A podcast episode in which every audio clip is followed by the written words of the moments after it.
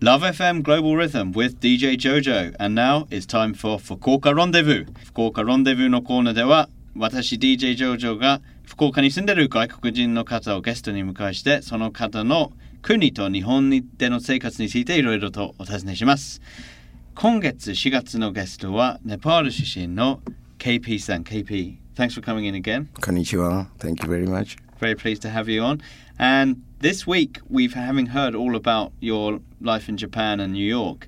We'd like to know more about your job. You're the manager of the Three Kings pub in Daimyo. そうですね。 What exactly does it involve running a bar? そのパブのマネージャーっていう役職ですけれども、それって一体どんなような仕事ですかあのほとんど全部仕事します僕は。あの、キッチンとかバーとか and like managing it comes like everything. うん。 うん。 So I do almost like everything and for sure like my owner helped me. Cleaning? Yes, うん that's important too. Yeah, yeah. Three Kings っていうパブは、まあ本当に特別なビールが飲めますよね。 Right, like we nowadays like we are doing like you know this the Japanese craft beer, jibiru. うんふん like it's growing up the market is growing up and in three kings we always have like one craft beer うん。 for sure like every time and we do change those beer like in every three days or four days mm-hmm. Mm-hmm. so you know even the customer people who comes who loves craft beer mm. they come there and like they are thinking about what will be the next mm. so yeah. which like for me also it's good and like we have the different opportunity to go into the market and bring the different new craft mm. beer so that my customer can enjoy so that's the special thing about like three kings 日本はその今ビビール、クラフトビール、地ビール、大変ブームはいですけれども、例えば日本のどどういう地方からビールが来るんですか？あの three kings は今埼玉、うんふん静岡長野、うんふん。あの門司港うんふん。といろいろわあ、素晴らしいですね。もう本当全国からの一番美味しいビールを仕入れて、right Mm. And in English, I mean, that's called keeping the beer. That's kind of an art, isn't it? it is Mm. because the keeping the beer is really hard. Mm. You know, when the people just drink like they they have no idea. Mm. If it's like a bottle one, Mm. it's easy to keep. But the draft, Mm. because it comes in like 20 liter kegs and 30 liter kegs. Yes. right? And we have like seven taps. So, and people they are not drinking only one beer. They Mm. go like mix everything Mm. And especially in the summertime, like when the temperature goes up, Yes. that time is hard but like we do use like refrigerating system Yes. and we have all this like ice bag you know like thermocol something to keep it but sometimes even though you do all your things うん、 it doesn't work いや out ビールはその樽のあの維持とかその樽のケア、まあ、ビールをキープするという意味ですけどもその辺の 仕事が非常に大変で特にもう7つの違うビールを預けるとそのビールがなくなったり次の注文するときにどの量を注文すれば、えー無駄がないようなにあのするとかその特に夏日本の福岡の夏は大変大変、うん、ちなみにクラフトビールは、えー冷えて出すんですか？それとも2度3度ぐらいの？Because I know in England they serve beer at like room temperature. yeah In what in, in Japan do people generally like it cold, right? it's cold yeah right Mm. so we don't serve the beer in room temperature Mm.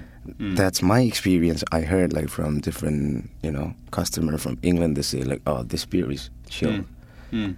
And Japanese, like, if you serve the room temperature beer Mm. to Japanese, like Mm. they say, oishikunai. うん、 So that's the difference. やっぱりビールは常温で出す国があるんですねイギリスとかでも 日本はやっぱり冷えて出すのが日本のお客さんが一番喜ぶ So that's why I like this Japanese. Uh, the beer is like now you can see extra cold frozen beer or something. You know, Mm. they want Mm. cold, They like as it cold, cold. as possible. Not surprising in the summer. Yeah. Fukuoka.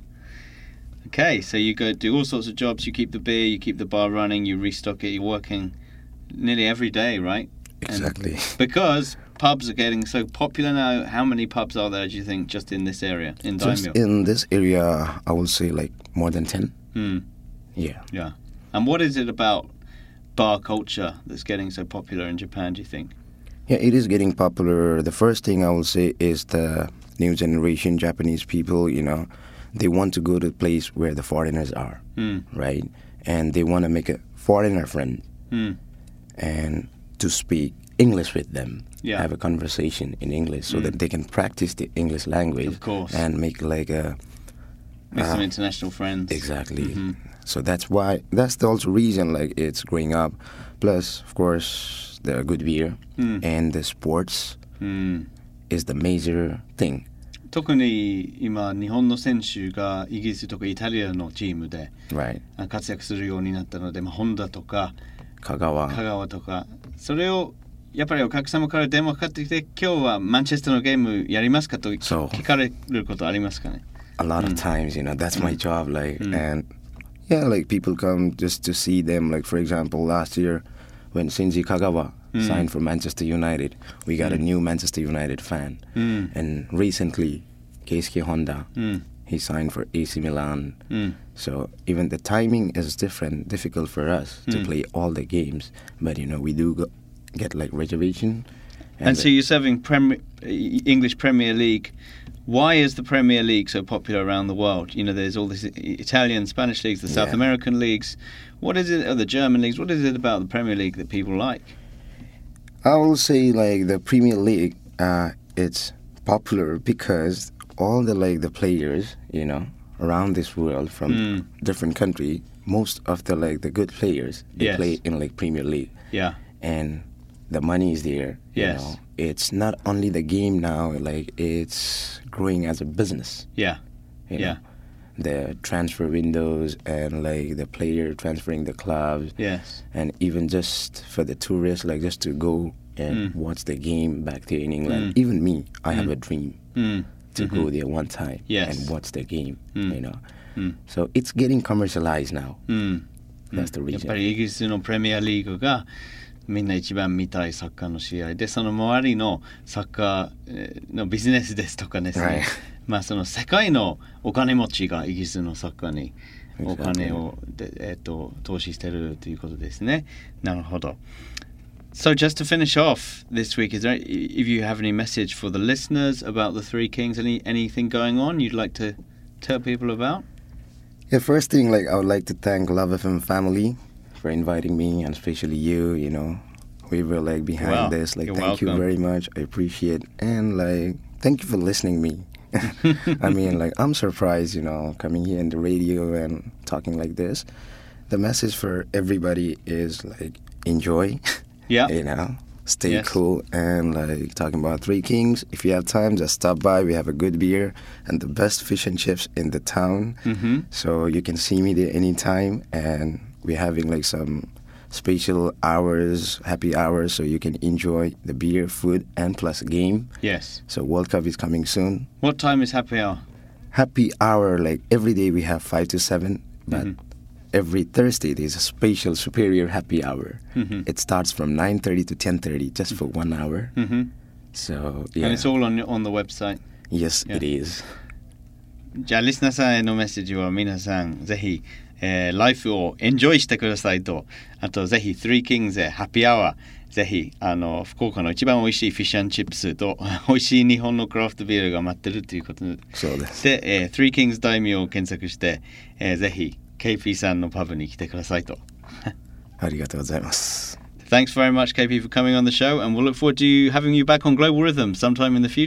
Thank you very much.